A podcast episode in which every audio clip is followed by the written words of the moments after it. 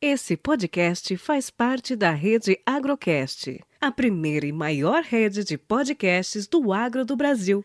Acesse www.redeagrocast.com.br. Você está no podcast Academia do Agro, dedicado à competitividade do agronegócio brasileiro, com abordagem de temas que fazem parte do seu cotidiano, trazendo dicas e sugestões para o seu trabalho. Vamos juntos!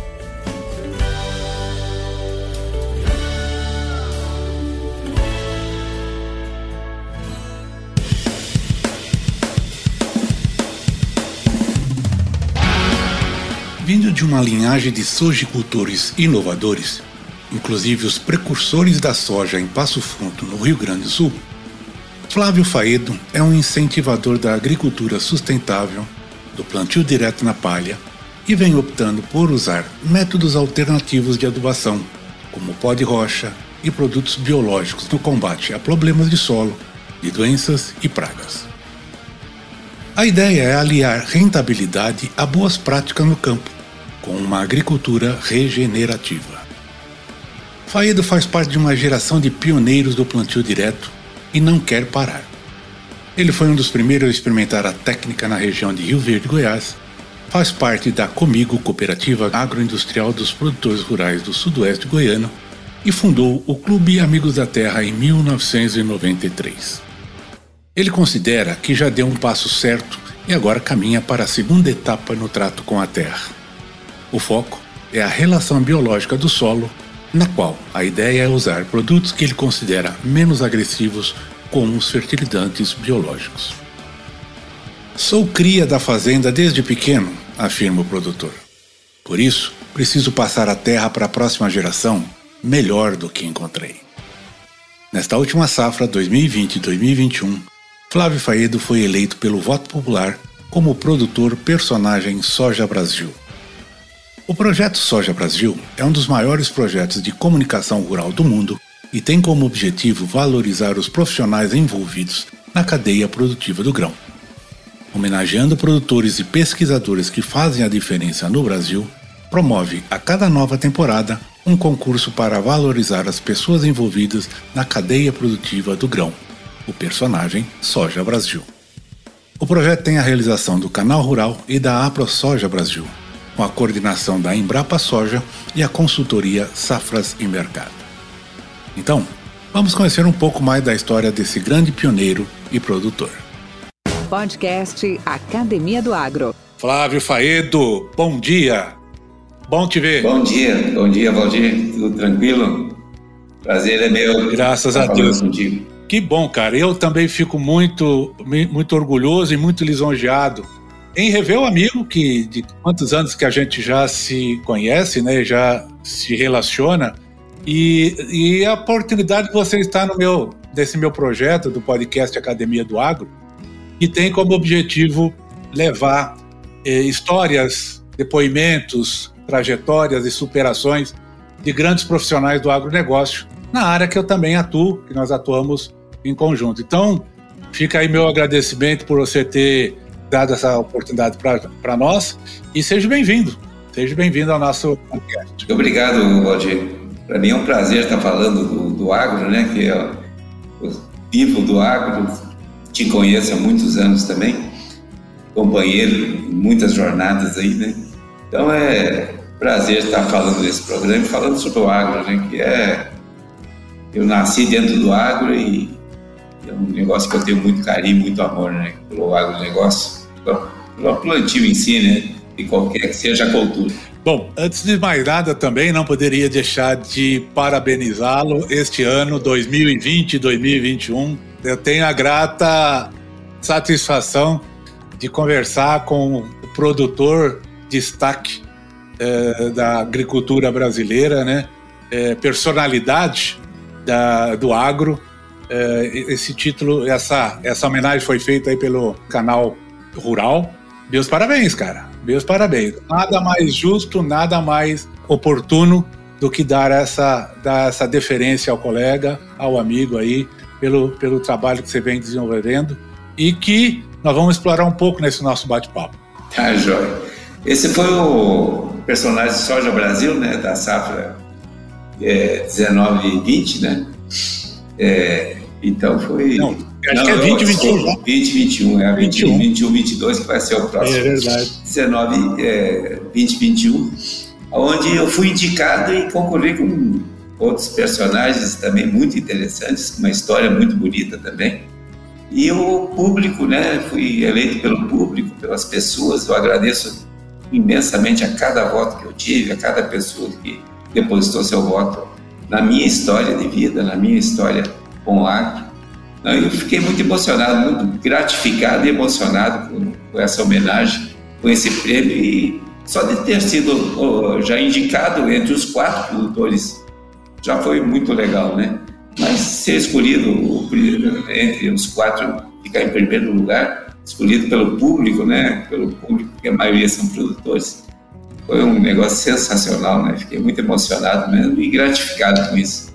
Você merece, cara. Você merece Obrigado. que a gente sabe a, o, o, trabalho que você tem feito, a, a, determinação, persistência e principalmente o que a gente chama, que eu prezo muito é, no nosso negócio, que é fé é confiança, é certeza, é saber eu vou chegar lá, eu acredito nisso, tenho convicção, né? Porque não é para qualquer um, não. A gente sabe que a agricultura, o cara tem que ter essa determinação, tem que ter essa disciplina, né, de saber que vai chegar lá. Bom, Flávio, onde tudo começou?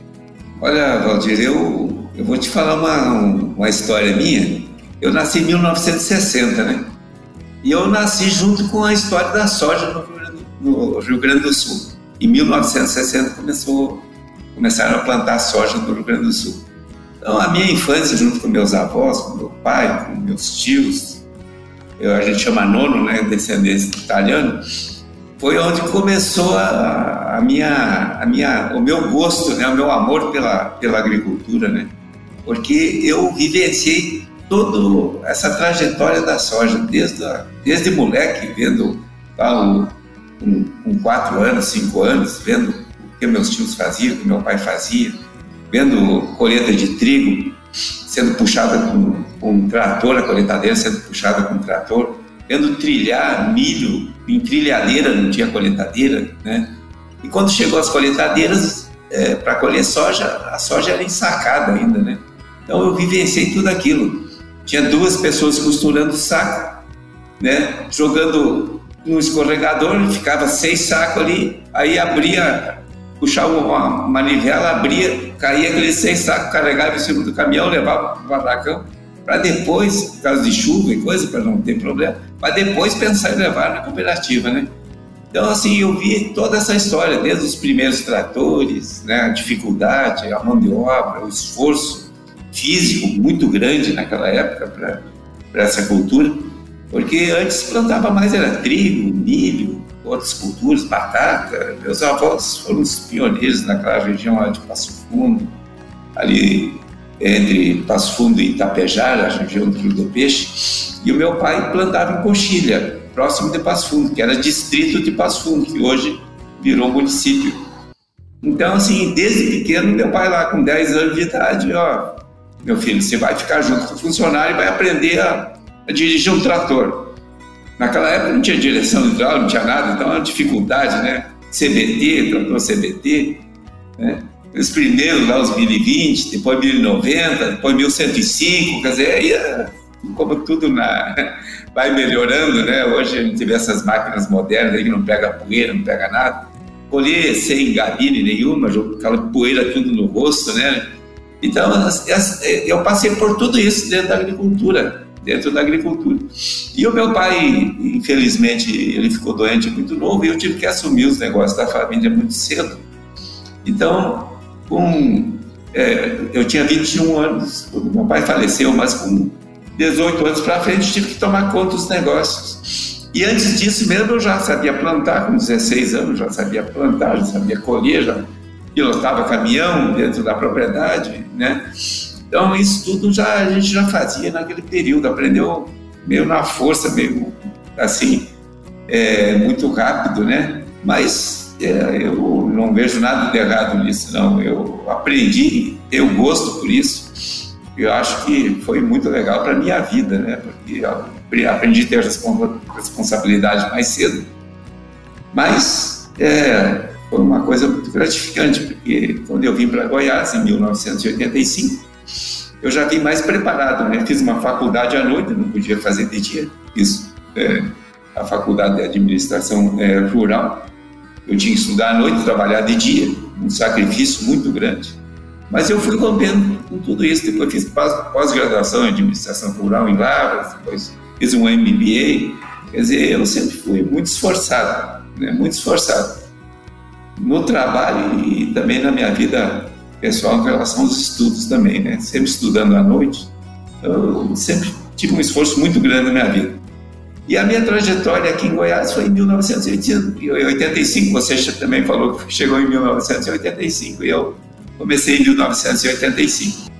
E em 1989, eu acho que essas coisas foram me levando para ser indicado né, para o Personagem Soja Brasil, que foi o plantio direto. Acho que foi um marco na minha vida aqui na região, né, que, onde eu comecei a fazer plantio direto em 1989. Foi o primeiro plantio direto ali na região do Planalto Verde. Ali. E já com sucesso, já o primeiro plantio direto com sucesso. Apesar das dificuldades, não sabia direito quantos litros de glifosato precisava por hectare para matar qual tipo de braquiária, se era decumes era uma dosagem, se era resistência era outra, mas ninguém sabia direito nada ainda. Né? Foi tudo uma experiência para muita gente. Mas antes de fazer o plantio direto aqui, eu tinha feito o, direto, o plantio direto com 19 anos de idade em, Passo Fundo, um dos primeiros plantios direto na região de Coxilha.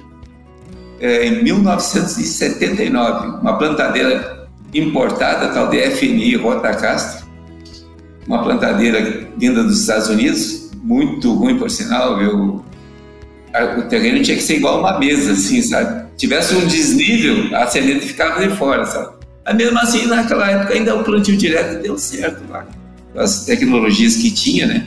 Não tinha o glifosato ainda, eram outros, outros herbicidas, né, para dessecar, em pós-emergentes. E ali começou, fiz plantio direto de soja lá, fiz plantio direto de trigo, e quando eu vim aqui para Goiás, toda a área lá já estava em plantio direto. A gente tinha comprado outra plantadeira e já estava em plantio direto lá na região de Passo Fundo. E eu não estava muito conformado aqui com o plantio convencional. Digo, não, aqui tem que mudar isso, né? Dava aquelas chuvas pesadas, aquela erosão eólica, né? Que virava aquelas nuvens de poeira, levando aquela, aquela terrinha boa mesmo, né? Levando para tudo quanto era lado, né? E fora a questão das, das erosões também laminares, né? Quando chovia demais, rompia as curvas de nível e acabava tudo nos rios, né? E eu, em 1989, fiz esse primeiro plantio direto, que foi um marco na, na, na minha assim, geração mesmo de agricultor. Nasci dentro da, da agricultura, né? desde a da minha infância até hoje, né? voltado mesmo para o agronegócio. Que bacana. Hoje o, Flávio Faedo, o produtor Flávio Faedo, está plantando. Uh, qual é as dimensões de área que você está hoje? Plantando? Que culturas que você está fazendo? É, hoje eu falo grupo Faedo, porque nós temos a questão da sucessão familiar, né? Os filhos trabalhando junto. Consegui fazer com que meus filhos, um é agrônomo e a outra, minha filha, foi formada em direito, mas está trabalhando dentro do, do agronegócio também, sabe? Tem o direito no agronegócio, né? Que é muito importante.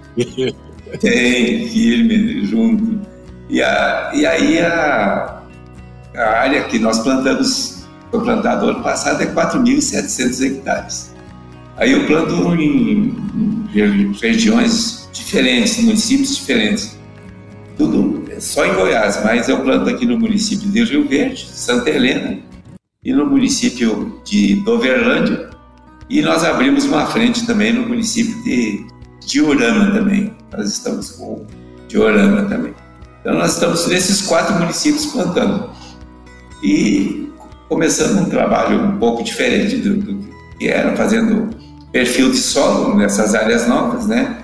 É, geralmente são solos já com uma pecuária, solos que vêm da pecuária, já pecuária já precisando recompor mesmo, né? Degradadas, são áreas degradadas já pela pecuária. Então, entrando com calagem, com gesso, com gesso, perfil de solo para depois já ficar no sistema de plantio direto. Então, esse é o trabalho que a gente tem feito no começo. E mantendo um sistema de plantio direto nas áreas mais antigas, né? Porque lá em, nos anos 90, ali, né, Valdir, você foi testemunha disso, nós criamos o Clube Amigos da Terra, e foi o clube que difundiu a tecnologia do plantio direto. Eu fui presidente da Associação de Produtores de Grãos naquele período. Nós levamos o Clube Amigos da Terra para dentro da associação. Nós fazíamos uma reunião por mês e discutíamos todos os problemas para entrar no sistema do plantio direto.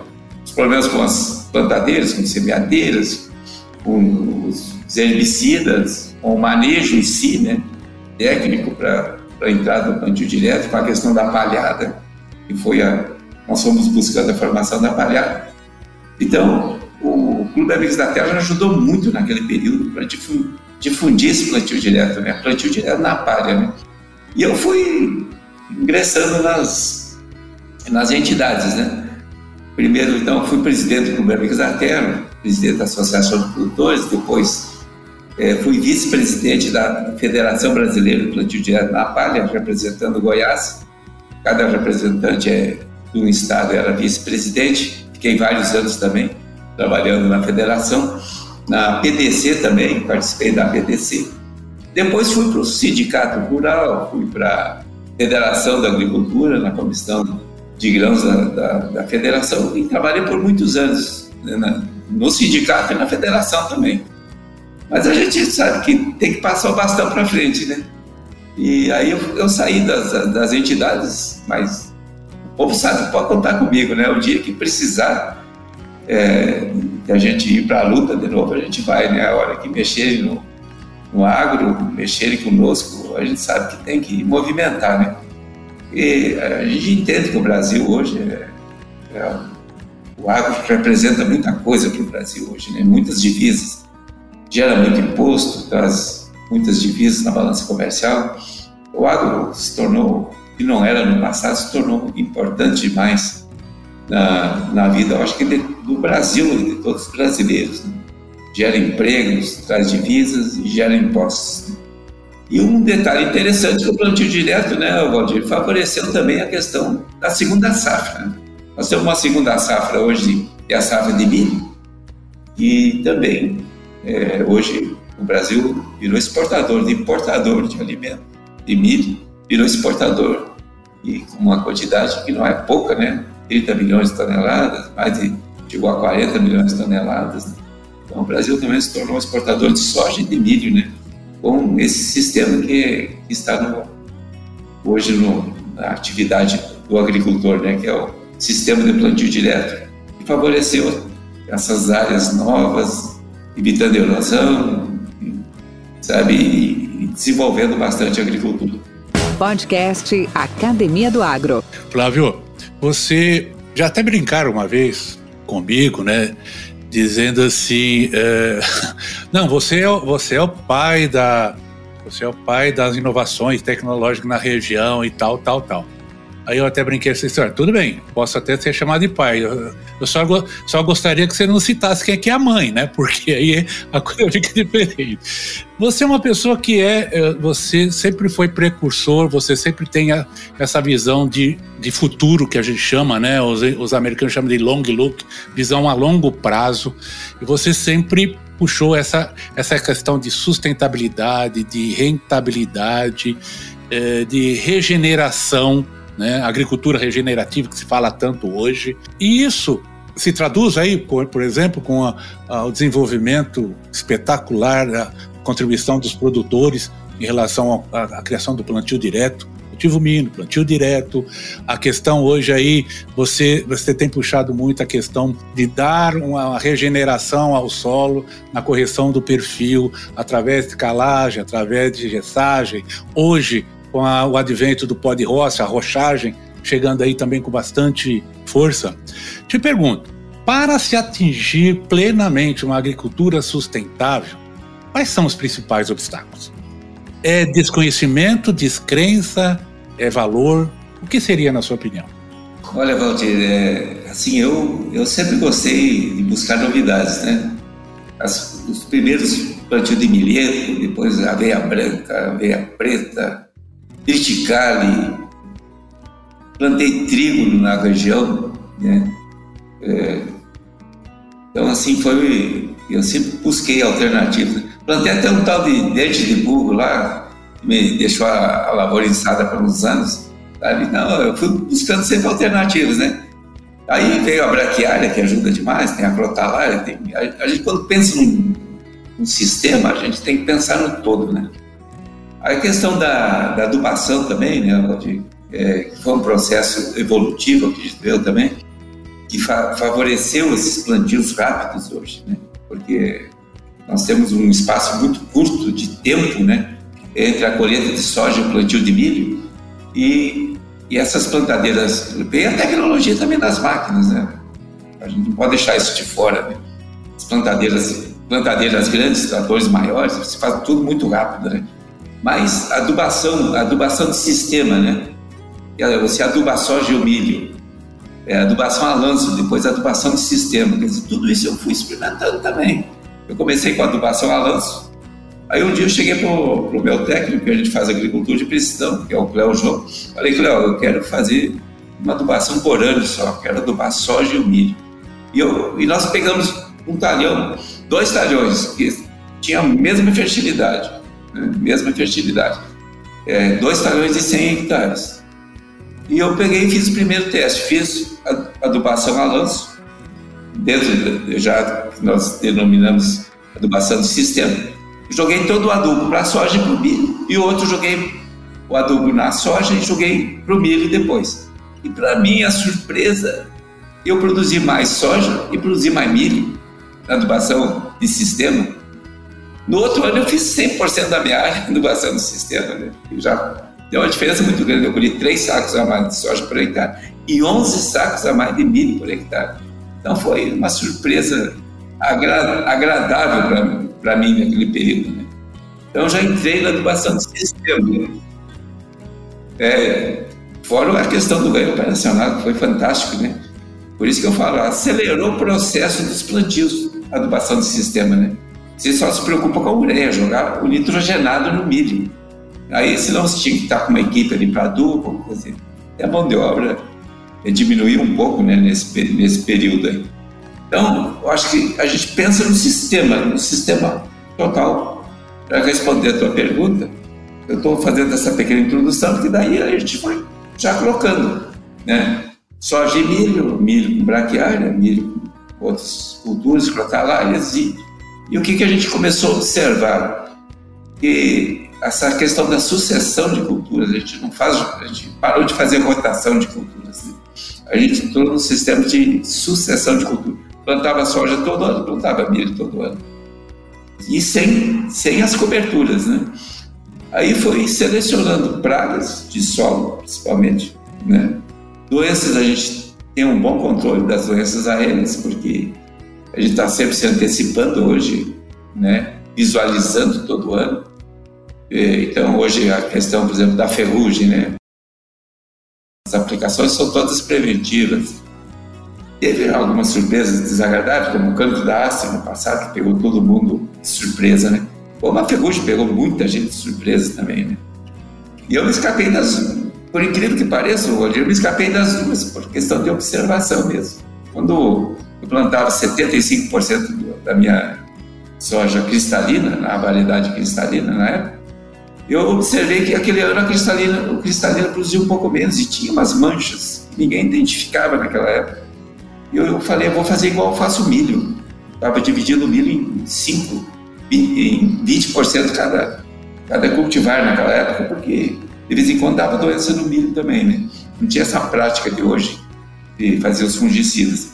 E eu fiz isso na soja, rapaz, e me escapei, porque aí das variedades de soja que eu tinha, eu teve o cristalino que deu 20 sacos a menos do que as outras, e uma siriema na época, que ela foi moderadamente resistente ao candidáceo.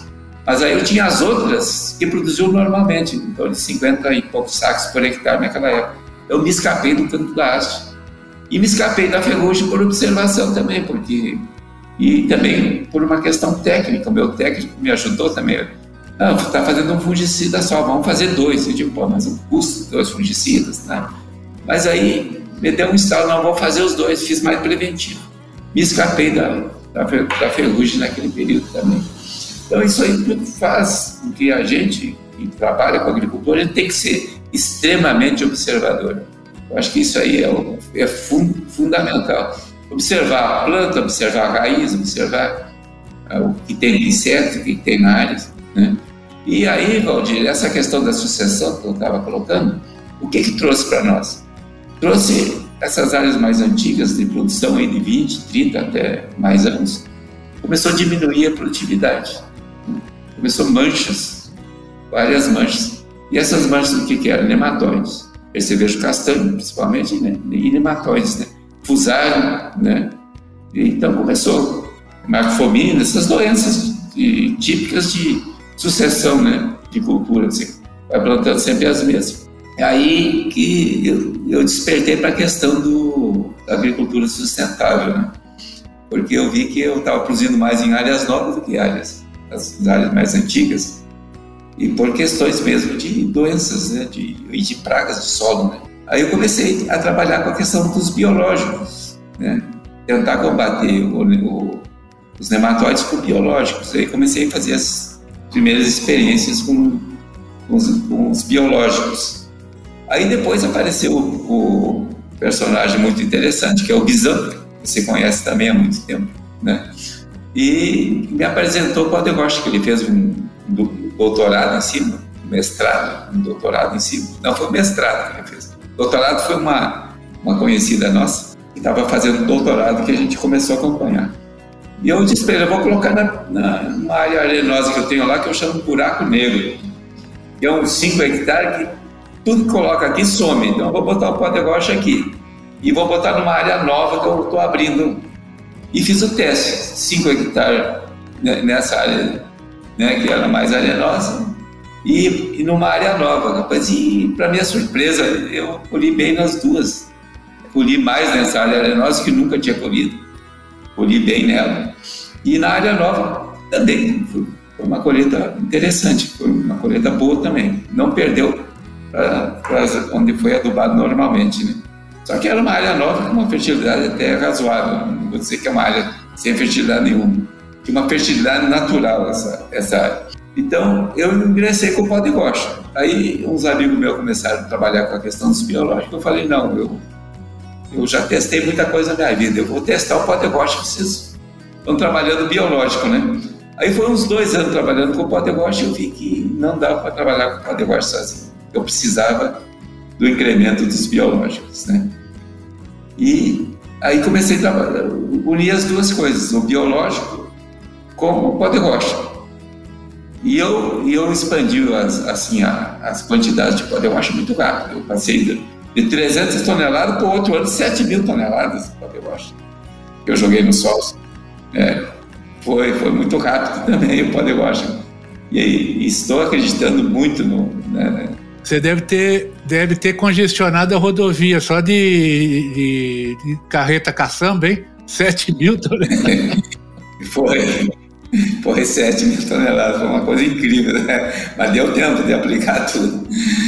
Mas esse pó de, esse pó de rocha foi, foi. Eu tenho um experimento que já está indo para 12, 12 safras em cima, porque é soja e milho, 6 anos, né? Mas 12 colheitas de culturas em cima. 6 de soja e 6 de milho. E eu não tenho colocado nada de adubo químico. E tem outras áreas que eu coloco a metade do adubo e o rocha Sabe? É, é, assim, é, só que todos nós ainda, viu, Valdir, estamos aprendendo ainda com isso. Não tem nada pronto ainda, sabe? Nós estamos aprendendo a quantidade de pó de rocha jogado, né? os tipos de pó de rocha, porque o sistema é diferente. Agora, o que nós temos vendo é o seguinte: você tem que aliar tudo dentro do sistema para se tornar um sistema regenerativo e sustentável, né? Porque o sustentável, eu vou o sistema atual da agricultura, com os preços que estão, está sustentável também. Digamos, a agricultura convencional, né? Está sustentável. A gente está vendo que o agronegócio está crescendo, mas a gente tem que pensar, como você falou, nós temos que pensar a longo prazo, né? de médio a longo prazo. Porque como é que nós vamos resolver os problemas das áreas mais antigas? Né? Eu consegui resolver hoje, eu posso dizer que 95% das minhas áreas mais velhas estão solucionados os problemas de nematóide e percevejo castanho. Tá? Muito pouco problema de doenças e outros tipos de doenças de usário, essas outros tipos de doenças. Então, é para dizer que é o mínimo mesmo que a gente encontra hoje num, num ano agrícola, né? tanto para milho como para soja. E aí vem as vantagens da, da, do sistema. Você tem um sistema mais barato, né? o pó de rocha hoje você consegue economizar em adubação. Você coloca só a metade do adubo químico. Eu acho que é o, o modelo mais que vai, que vai ser difundido. O de rocha vai ser um insumo a mais na, atividade agrícola, porque ele entra como regenerador do solo mesmo, né? atividade biológica microbiana do solo, ele melhora com o de rocha. Aí, você acrescentando mais é, coberturas no milho, como crotalária ou braquiária, aí você põe o sistema todo para funcionar a, a, seu favor. Você quebra, se põe muito mais fungo, muito mais bactérias benéficas que combatem o nematóide, que combatem o percevejo castanho. Se põe os biológicos, né? eu, eu faço um farm hoje, a maioria dos meus biológicos, né? e fica com um custo bem mais baixo. Esse trabalho com os biológicos, aliado com, com a questão do pó de rocha, que vai regenerando o meu solo e ativando a vida microbiana do solo, ele tem feito com que tem, a cada ano que passa, tem reduzido cada vez mais as manchas que eu, que eu tinha no passado. Tinha mancha lá de 10 hectares, hoje tu pega lá uma manchinha de, de 5 por 5 quando tu acha uma manchinha de solo, sabe? Então dá até gosto de ver hoje, você, você chegar na lavoura e ver uma lavoura homogênea, né? Sem aqueles altos e baixos que tirava a média. Então, assim, com, com seca, com tudo, esse ano eu fechei 1,68 sacos por hectare nessa área. É, a projeção era colher uns 75 sacos por hectare. Mas foi dois veranicos que tiraram a média. Mas eu só colhi isso porque eu, eu tenho um pó de rocha no meu solo, que tem silício, que tem todos os micronutrientes e que me dá uma resistência maior para minha planta para aguentar o veranico.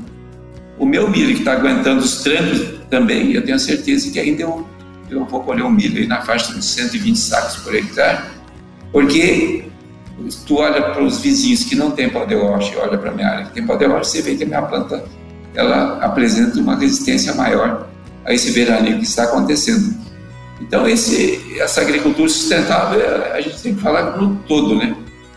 sustentável no sentido de longo prazo, né? Porque, eu volto a repetir, a agricultura praticada hoje com esses preços, essa agricultura convencional, com a adubação química, do jeito que ela é feita, ela está sendo sustentável. Mas na hora do arroxo, a hora que cair preço, a hora que, que, que as coisas voltarem ao patamar normal, que a gente sabe que nós que vivemos tudo na agricultura, a gente sabe que isso aí não é, não é, não é duradouro, esses preços, nós vamos ter os preços bem apertados amanhã ou depois. Né? Eu não gosto de ser pessimista essas coisas, mas a gente tem que ser realista também. A gente sabe que isso aí não é sempre que tem esses preços que nós estamos recebendo.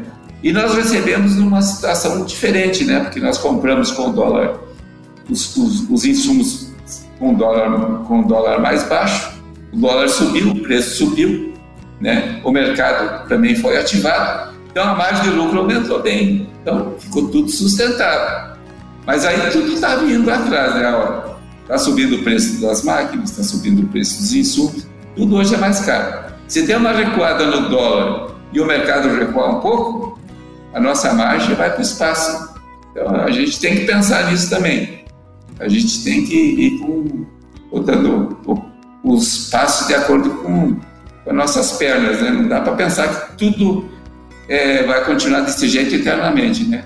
Pensar que a agricultura, olhar o passado da agricultura, olhar o mercado, como é que foi os outros, em outros anos, para a gente ver que, que, a gente tem que ir com um pouco de calma na, na, na nossa atividade. Podcast Academia do Agro. Ô Flávio, emendando já nesse seu comentário, quais as grandes ameaças para o agronegócio hoje? Seria uh, uh, ficar, ter um pouco mais o pé no chão, um pouco mais de calma, como você acabou de dizer. Quais seriam outras ameaças que você pode presumir que aconteça? Olha, Valdir, assim, hoje é, eu vejo a agricultura assim é, não com as ameaças que tinha no passado, sabe? Os planos econômicos é, foram uma grande ameaça, né? Nós tivemos muitos planos econômicos. Quando eu, cheguei, quando eu cheguei aqui em 1985, nós já chegamos com, com, o plano, com o plano do Sarney, que já, que já tirou a, no, a nossa lucratividade. Aí depois veio o plano Brescia, veio o plano Collor, e foi o terror né, para a atividade agrícola. Depois veio o Plano Real, que ele fez bem para o Brasil num sentido, mas para a agricultura, quando o Plano Real ele veio, foi um desastre, né, porque e parou nossa, nosso real com o dólar, o real valendo mais que dólar. Né? Eu, não, eu nunca esqueço dos preços que eu vendi milho, R$ 3,50 soja R$ 7,20, né? Então, é, aquilo, ali, aquilo ali foi um prejuízo imenso para a nossa atividade. Né? Nós arcamos com uma dívida que foi a securitização, que vai ser terminada de pagar em 2025. Né? Então, aquilo ali foi, foi muito ruim para a atividade. Esses pacotes econômicos trouxeram muitos problemas. Né? Fora as doenças, né, que eu já fiz um pequeno comentário, que foi o cancro da haste, ferrugem, né? Então isso tudo, isso tudo era, era uma, ameaças grandes. Mas como hoje nós temos uma bancada ruralista muito ativa, muito forte, né, é, para passar qualquer hoje qualquer projeto que lá passe pela bancada ruralista, se tiver alguma coisa que prejudique a agricultura, a bancada ruralista age rapidamente, né? Então dificilmente vai ter algum pacote que vai trazer prejuízos como trouxe no passado, né? Então acho que nesse sentido nós vamos, né? esse aí não é uma ameaça tão grande. A questão já está tentando, né? Na, na Lei Candir já o pessoal tenta, né? É, às vezes embutir, embutir isso, né? Mas aí a bancada age, age mais rápido e põe o pé no freio lá e segura, né? Mas a gente não está livre de algum pacote alguma coisa. Você viu o governo de São Paulo, é, né? O Dória também pisa. Você viu o governo de São Paulo há tempo atrás aí com o ICMS? Pisou na jaca, né? Todo mundo querendo dar mordidinha, né? É. Tem dúvida. É, o Mato Grosso. É. Ô, ô, Flávio, e. Pois não, pois não. Não, desculpa, é. pode falar. O, pode o Mato Grosso começou com aquele fundo. Não, não, eu ia, é. ia, fazer uma outra pergunta, mas eu quero que você é. termine o raciocínio. O Mato Grosso mesmo começou com aquele fundo para as estradas e já aumentou o imposto, né? Eles estão pagando um valor bem mais alto, né? O Estado já está mordendo, mordendo, então. É, então, assim, é, é, a gente tem que estar de olho muito grande. E outro detalhe em relação à questão das ameaças, só para terminar essa, essa nossa parte, hoje a gente está fazendo uma agricultura muito preventiva, né? Antes acontecia a doença para depois Aí quando vinha a doença, aí a produtividade caía lá embaixo e o prejuízo é, ficava com o produtor, né? E hoje a, a própria Embrapa, é, nós nós temos, por exemplo, um grupo que é o GAPS, né? Que é um grupo que também tem a pesquisa interna, né? Está sempre pesquisando todos os produtos que, que, que o mercado oferece para a gente, a gente pesquisa, né? E está sempre observando todas as lavouras para ver o que está acontecendo. Então, Hoje, se surgir lá uma pinta de doença, a gente já está buscando, sabendo o que, que é e buscando solução para aquilo, não deixando ela avançar e acontecer para outro ano, né? Como aconteceu com a ferrugem, né? E com o canto da asa. Então, acho que isso aí também é uma ameaça menor hoje, a questão de doença. Agora, nós temos a ameaça climática, que eu acho que é a pior hoje, né? A ameaça climática. Tem uma ameaça de mercado? Temos ameaça de mercado. Agora, a climática, todo ano, a gente está vendo essa, esse desmatamento desenfreado aí da Amazônia, é, eu acho que já, já está afetando a gente aqui. E não adianta começar a querer plantar lá e diminuir a, a produção no Mato Grosso, no Goiás, no Mato Grosso do Sul, São Paulo e, e o resto do Brasil. Né? Acho que tem que rever isso urgentemente, viu? Eu, eu gosto eu gosto da questão assim, eu acho que não, não se pode ter um exagero na questão da ecologia, não pode ser xiita na questão da ecologia, mas essa, esse desmatamento desenfreado, acho que tem que ter, fazer um estudo profundo, Valdir. O que, que representa aquela mata para nós, para o resto do Brasil? O que, que representa aquilo? O que ela gera de, de, de chuvas aqui para nós? Se nós continuar desmatando e mexendo lá, Que custo nós vamos ter no futuro? Que custo nós vamos ter? Até porque não precisa, nós não precisamos desmatar a Amazônia para obter mais área. Nós temos tantas áreas ainda a serem são subaproveitadas e todas com aptidão agrícola, sem mexer, sem tocar no, no, na, na, floresta, sem tocar na mata amazônica. Então, não faz nem sentido em termos de expansão de área. Tá? Então, eu vejo que é bem pertinente o que você está dizendo. Como ameaça, até complementando seu raciocínio em termos das ameaças, é, já é conhecida a frase, né? Do, ah, agricultura é uma indústria a céu aberto. Nós estamos sujeitos a chuvas, trovadas, doenças e etc. Exato. Mercado, etc. Né? E uma das coisas também, que é a única atividade agro, a, a, econômica do mundo que não, você não tem o preço final definido. Exatamente, Hugo. Se você vai fazer um carro, se você vai fazer um móvel, se você vai fazer uma ferramenta, você já sabe lá na frente quanto que é o seu custo de produção, quanto que é a margem, quanto é o seu custo de distribuição, você fixa aquilo. Muitas vezes você já está produzindo, antes mesmo de produzir, você já está com a sua manufatura vendida. Agricultura não tem nada disso. Agricultura é preço para planta, planta-se, entra-se nessa atividade sem nenhuma previsão do que você vai vender lá na frente. Então, isso que foi bem comentado por ti, faz todo sentido, cara. Cara, hoje a inovação, as tecnologias, a, a, as instituições de pesquisa agropecuária, a Embrapa, os consultores, hoje e a, a parte, a própria conectividade que nós temos hoje, tudo tem que vir ao encontro de facilitar as previsões para a gente minimizar estas ameaças. Né? Então, quando a gente fala hoje, nós não falamos mais só de fungicida, um super fungicida, um super inseticida, é importante que venha novas moléculas, mas a gente fala sistema, manejo, integração, conhecimento, perfil do solo. Um exemplo claro, um perfil do solo corrigido, cuidado, controlado, à medida do tempo, vai permitir uma atividade biológica muito mais intensa, muito mais abundante, que vai lhe dar muito mais resistência a esta planta. Vamos lá, um fungicida, principalmente de parte aérea, tá? ela tem uma grande agressividade uh, na planta, mas se ela tiver uma raiz, se ela tiver um sistema radicular absorvente e bem nutrido, vai minimizar o ataque desse, de, desse patógeno. Então, tudo é uma coisa integrada, tudo é uma coisa em relação a manejo. Acho que eu já falei demais. Quem tem que falar é você, viu, Flávio? Eu vou passar a palavra para você outra vez. Está correto, Valdir. Você está completamente correto. Porque é, as empresas também, né? A gente às vezes deixa as empresas de lado, mas os técnicos hoje eles andam nas propriedades também, ajudam, eles identificam também, né? então, é como se falou hoje, está é, tá, tá, tá, muito integrada essa, essa é, é a Embrapa, é, os produtores, é os técnicos, né?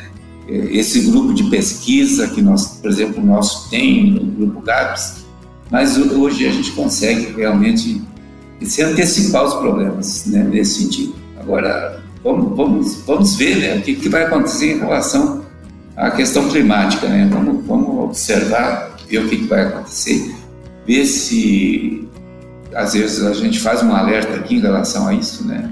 Que a gente está sentindo na pele já, né? Esses veranicos aí todo ano, tirando uma parte da produção. Então, por isso eu falo, é uma ameaça. Questão de mercado pode ser uma ameaça, que é o, é o tripé, né? É o tripé. Para a questão de lucratividade, você falou, o mercado. O mercado é outro. Se cair, o mercado é aquela história. Tu pega um, os preços, todo mundo quer plantar, né? Eu tenho, eu tenho visto aí todo mundo querendo plantar, gente que nunca plantou na vida, tá? Começando a querer plantar, né? E, e, isso vai saturar o mercado amanhã depois, aí os preços caem, mas é uma coisa quase que natural isso do, do mercado, né? Aí os preços caem e aí vai ficar no mercado realmente quem é profissional, quem, quem conseguir é, administrar bem a questão do custo-benefício da produção, né? Aí que eu acho importante que a agricultura regenerativa e sustentável, aí ela vai, vai entrar no processo. Aí quem tiver já bem alinhado com isso, né, conseguindo diminuir custos, porque com a agricultura biológica você consegue diminuir alguns custos, até de fungicidas, inseticidas, com, se faz alguns manejos que você consegue diminuir a quantidade de produtos jogados no ano, né, na, na, nas culturas, tanto de soja como de milho, né, e outras culturas também. Então, o manejo, o manejo da agricultura sustentável, aí, eu acho que ele vai aumentar cada ano, porque o produtor, eu tenho visto, está mais consciente em relação a isso. E se não vai pelo amor, vai pela dor, viu, Rodrigo? E quando começar a diminuir, diminuir a produtividade da sua área, ele vai ter que buscar alternativa. É, não, para não. É verdade. É, é, melhor ir pelo amor. A fila, a fila não para, né? Ela continua andando, é isso mesmo. Ô, ô Flávio, é melhor pelo amor. Ô, ô, Flávio, em toda a sua trajetória profissional, profissional, pode falar pessoal, mas eu digo porque você é intrinsecamente ligado, né? É, qual foi o pior momento da sua trajetória? Que você possa se lembrar ou possa relevar? Olha, Valdir, é, essa sua pergunta, eu posso dizer que tive grandes momentos, muito bons momentos, mas tive momentos muito difíceis, né? Por exemplo, no da foi um momento difícil. No, na, mesmo que eu produzi razoavelmente bem, mas a gente tinha adquirido propriedade, foi um momento difícil de administrar contas, problema financeiro. Então foi um momento difícil, sabe? tive que batalhar muito, batalhar muito mesmo para conseguir. Eu tive uma, alguns lances de sorte, Valdir. Vou te contar um detalhe do Canto da Aço. Eu, eu tinha plantado a variedade de doco que quase ninguém mais plantava. E eu plantei muito doco, porque eu, eu usava doco plantado bem no cedo, que ela produzia em torno de 50, 53 sacos por hectare. Mas aí, Valdir, esse período foi, foi interessante que como eu tinha a variedade do ficou quatro variedades para se plantar no outro ano que sobrou. Era Engopinha, a Estrela, o CAC 1 e a Doco. Só tinha quatro variedades. Hoje nós temos mais de 200 variedades, né? Mas naquela época, o canto lá sobrou quatro variedades. E eu fiz semente do meu doco, da variedade doco, praticamente toda ela. E naquela época eu vendi super bem, então financeiramente me safei em função de uma variedade que quase ninguém plantava, né? Então, alguns detalhes de, não sei se é sorte, predestinação, sei lá, eu, deu sorte de eu fazer aquilo, fazer a semente, conseguir vender a semente. A parte que eu tinha que pagar a terra, eu troquei por semente. A empresa sabia que ia vender a semente, ficou com a semente. Quer dizer, tudo isso foi, foi, foi uns lances de sorte, né? Mas teve, assim, eu, eu acho que eu tive mais problemas, não foi até com produção, foi mais problemas de pacotes econômicos, Valdir, porque o, o, plano Collor também foi um desastre também, sabe? O plano Collor, de um dia para o outro, a, gente ficou devendo 30... Eu, eu, eu, eu para tu, tu ter uma ideia, eu puxei meu extrato e eu fiz uma conta assim, dá para pagar o financiamento e sobrar tanto. Quando lançaram o plano Collor, de repente eu fiquei devendo 25%, não pagava mais minhas contas e ficava devendo 25% ainda. Né? Então foi um, um outro desastre é, esse plano. O plano real foi outro problema também, no início do plano real. Né? E como eu, eu falei antes, é, o real ficou valendo mais que bola, né? os preços foram todos lá para baixo. Então foi assim, esse, o problema mais foi a questão financeira mesmo, né? E as idas para Brasília, né? Aí eu na frente da entidade, né? José Roberto Bruxelles, guerreiro também da, da, da, agricultura, né? E fora a gente fala um, um, companheiro, mas tem muitos companheiros guerreiros, né? E mas como eu estava na frente da entidade, na frente da Associação de Produtores de Grãos, rapaz, lá foi sofrido, viu? se de gabinete em gabinete dos deputados federais. E eu vi tanta besteira do jeito que a gente ouvia, né? Capaz não era fácil, né? E, aguentando a pressão do governo, né? Pressão do governo para que a gente fosse embora, né? Botando mil dificuldades, não botava banheiro, não botava nada para a gente, era tudo a céu aberto lá, né? Então esses, esses momentos foram difíceis, mas por outro lado eu tive os momentos agradáveis, foi a questão do plantio direto, alguns prêmios que eu recebi, foi muito interessante, do Clube dos Engenheiros Agrônomos, na época eu recebi prêmio do, da Associação do Plantio Direto do Cerrado. Eu tive muitos reconhecimentos também pela, pela minha batalha, né? Tanto, eu sempre, sempre fui muito aberto a, a repassar o que eu acho que dá certo na agricultura, sabe? Então, eu nunca fiquei guardando para mim para comprar a terra do vizinho, como diz o, ditado aqui, né? Eu vou segurar isso aqui, produzir bem e comprar a terra do vizinho. Para mim, não. Tudo que eu achava que dava certo, sempre passei para os outros, né? E até hoje eu faço isso, né? A questão do pó de rocha, a questão dos biológicos, a questão da agricultura sustentável que a gente vem tentando difundir. Então, isso também foi, foi eu acho que assim, as alegrias foram muito maiores do que as tristezas dentro da atividade. Podcast Academia do Agro. Flávio, e o que, que você pretende ainda melhorar? O que, que você acha que você tem que melhorar? Olha, Valdir, assim, eu, o que eu busco hoje dentro da agricultura regenerativa é uma agricultura com uma qualidade de, de grãos melhores. Tá? Nesse sentido, eu estou buscando melhorar, porque a gente não pode parar nunca na vida, né? Eu quero ver se eu, eu não quero aposentar, ah, vou aposentar, não, não quero aposentar. Eu quero continuar a minha atividade agrícola, é, continuar a questão da sucessão, de deixar meus filhos tomar conta de uma parte e eu ficar lá no meu canto fazendo meus experimentos, né? E buscando essa questão da melhoria da qualidade nutricional de grãos. Eu acho que é um passo importante que a gente vai ter. E a gente tem visto, eu já tenho feito algum, algumas análises de grãos, onde se coloca o pó de rocha, né, a rochagem, que a qualidade nutricional desse grão é melhor do que a qualidade nutricional dos grãos onde só tem o adubo químico. Para você ter uma ideia, vou colocar algumas, todas elas dão um pouco mais. A questão do, do cálcio, do fósforo, do potássio, do manganês, do magnésio. O, o magnésio aumenta bastante. O ferro, por exemplo, dá o dobro onde você põe um pó de rocha. Então você imagina um, um milho sendo moído, digamos, para fazer farinha, com o dobro de ferro do que o milho normal, né? Vai ter que ter um valor amanhã ou depois lá na frente isso, né? A gente já vem, já vem observando que é, esse incremento do pó de rocha nas plantas, né, nos nossos solos, para nutrir as plantas, ela tem sido interessante. Então, é uns detalhezinhos assim que a gente tem visto que se torna favorável para nós produtores exemplo, você tem um veranico onde tem pó de rocha, a planta te dá um percentual a mais de produção. Os, os outros experimentos que eu, que eu, já, que eu já tive, é, em relação principalmente ao milho, o veranico de milho, o milho deu 8 sacos a mais por hectare, comparado com a adubação normal. E uma área que pegou bastante seco chegou a dar 16 sacos a mais por hectare. Então, assim, a gente tem visto que o pó de rocha com todos os micronutrientes que ele tem, mais o silício, ele ajuda a fortalecer a planta para evaporar menos e dar menos evapotranspiração da planta, né? A parede celular da planta fica mais mais espessa, um pouco mais grossa um pouco e perde menos água.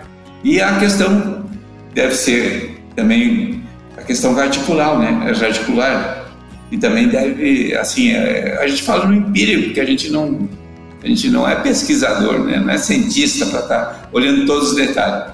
A gente vê a questão empírica, a questão visual, a questão da medição né, de produtividade, da coleta dos grãos para mandar analisar. Esse tipo de coisas eu venho fazendo para a gente comprovar que pode ser melhor a agricultura. Né? Ela, ela pode ter um pouquinho mais de segurança no caso de um veranico, ou na questão de doença também, se você tem uma planta mais fortalecida, mais bem nutrida, ela vai estar com mais resistência à doença. Então, isso tudo vai ajudar o agricultor no futuro, essa questão do incremento do pó de rocha na, na atividade agrícola. Bacana, Flávio. Nós estamos já chegando nossos finalmente aqui do nosso papo uh, e eu queria ouvir de você o que você falaria para os nossos produtores e demais atores do agronegócio? Vamos, vamos chamar de conselho, vamos chamar de de estímulo, né? De o que, que você gostaria de passar aos colegas? Olha, Valdir, eu acreditado né? Se conselho fosse bom, a gente comprava, né? Mas é difícil, conselho é difícil dar. A coisa mais difícil do mundo é conselho, né? É, vamos botar, vou, vou ficar com, com um estímulo que você falou, né? O estímulo. Estímulo. eu, é, o, o estímulo, hoje, para o produtor, assim, eu sempre falo, faça a sua própria experiência na, na, na sua propriedade. Né? Cada um precisa ter uma área grande. Comece. Comece fazendo experiência com o pó de rocha. Faça 100 hectares, 50 hectares, 20 hectares. Põe o incremento do, do biológico junto. Porque só achar que só o pó de rocha é a solução para tudo, não é. Realmente não é. Né? Nós, nós, a gente está vendo que o pó de rocha ele é um grande aliado no que eu já comentei aí atrás, né? Mas precisa da atividade biológica junto, microbiana do solo, precisa ter matéria orgânica. Né? Aí sim, aí é, o produtor que, que começar a fazer essas experiências, ele vai ver que ele vai ter benefício com isso, vai ter um custo menor, né? A sua planta vai, vai, vai produzir um pouco mais, vai ter uma planta mais fortalecida, né? Do, do, como eu falei, da questão dos veranicos, a questão das doenças. É só fazer a experiência que ele vai ver a diferença entre fazer só agricultura química e agricultura né, biológica, orgânica. Muita gente hoje já está entrando nos compostos orgânicos também. Mas, mas o pó de rocha é interessante que o pó de rocha tem, em todo o Brasil tem pó de rocha. As rochas adequadas, né, sendo pesquisadas, o Podegócio tem a questão da distância, né? Até 300 quilômetros é viável você puxar o Podegócio. Acima disso, financeiramente já começa a pesar. Mas amanhã ou depois vai ter pedreira para todo lado aí sendo, né, usando o Podegócio, né? Então, é, eu acho que é um, vai ser um benefício para o produtor. Que legal. E, bom, e eu corroboro com, sua, com, o seu, com o seu estímulo e com o seu comentário, porque a partir deste último ano eu sou usuário também de, de pó de rocha, né? Eu e meu amigo Visão lá fizemos também. Eu fiz, minha área é pequenininha, só tem lá cerca de 60 hectares. Mas foram 60 hectares com 5 toneladas por, por hectare. E que a média, a média histórica ali da área, uma área muito arenosa, inclusive, era em torno de 52, 53 sacos, né? Esse ano, já no primeiro ano, nós já vimos, lógico, somado com outras com outras práticas, com manejo adequado, nós conseguimos atingir 61 sacos. Ou seja, é, é, é muito, é, ela é muito evidente. É lógico que no resultados imediatos não é esse o, o conceito nem o critério. Isso aí é, é uma coisa de médio e longo prazo. Valdir, e, eu, e, esse, e esse ano não foi o melhor ano, né? Não foi com a estiagem nós tivemos, né? É, foi. não foi o melhor ano. Tu já teve um resultado Legal, né? Muito legal, muito legal. Mas então, uh, te agradeço aí, como disse, estou, estou inclusive parceiro junto ao, a esse estímulo que você nos, uh, nos compartilhou. E obrigado pela inspiração que você está provocando em, toda, em todo o nosso meio aqui, pela sua determinação, pela sua resiliência, por, pelo seu trabalho muito bacana feito. Uh, é tudo mérito realmente justo, mais do que justo, essas deferências, como você hoje indicado como personagem Soja Brasil, é o mínimo que se pode fazer por essa sua determinação. E pelo sucesso que você está alcançando, obviamente. E diria para você o seguinte: como é que as pessoas podem entrar em contato com você? Ô, Valdir, é, pode entrar em contato com meu, meu celular, né, que é o 64 99987 1776 ou também no, no meu e-mail né, particular, que é o ffaedo.faeg.com.br.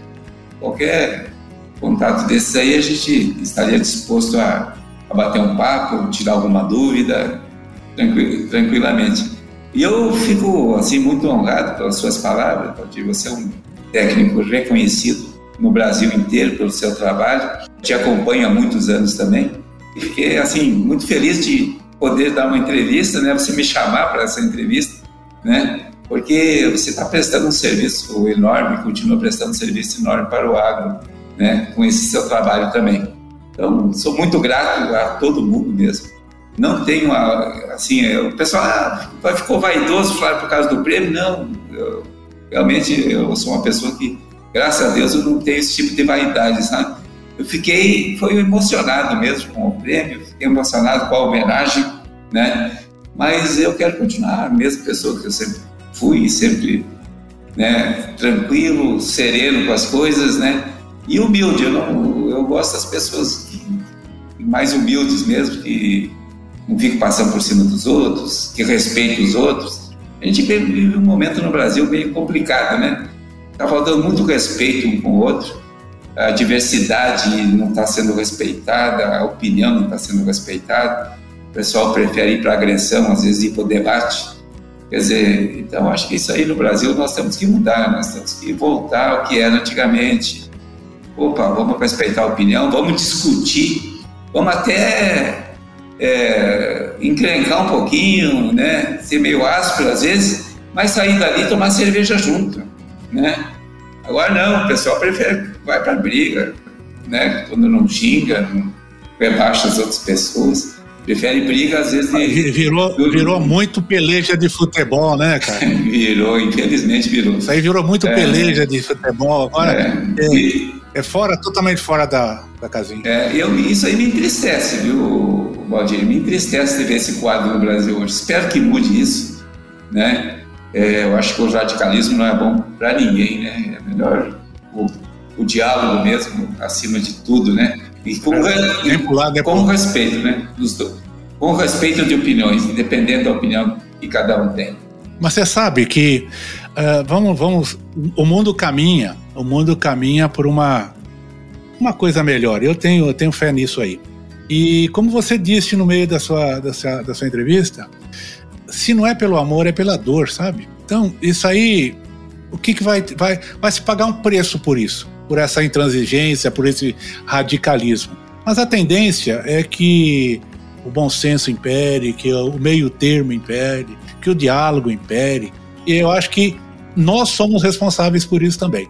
Então, hoje, eu não, eu não divulgo, eu não propalo, eu não compartilho procuro dar origem ao que eu estou falando, ao que eu estou compartilhando, coisas de boa fé, coisas positivas, uh, mesmo das coisas negativas, mas dando um, viés de preocupação, de orientação e não não passivamente, não, não pa passionalmente, né? Não só com emoção ou com uh, falsas convicções, que é o que nós passamos hoje, né? Hoje a discussão fica muito mais no, é, no eu sou Bolsonaro, eu sou PT. Não tem nada.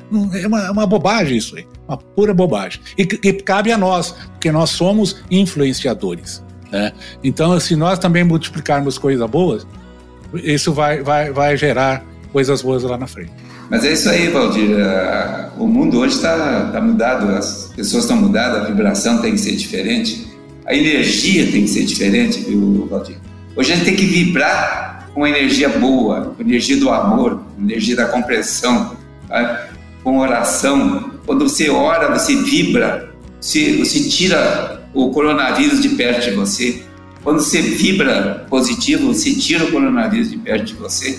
E as pessoas não, as pessoas não estão vibrando é, positivamente. Então, a gente tem que vibrar positivo. As energias estão aí, a gente sabe que o mundo é cheio de energia nós, nós somos fluxo de energia, nós não somos apenas esse corpo que nós, que nós temos, né? Nós somos fluxo de energia.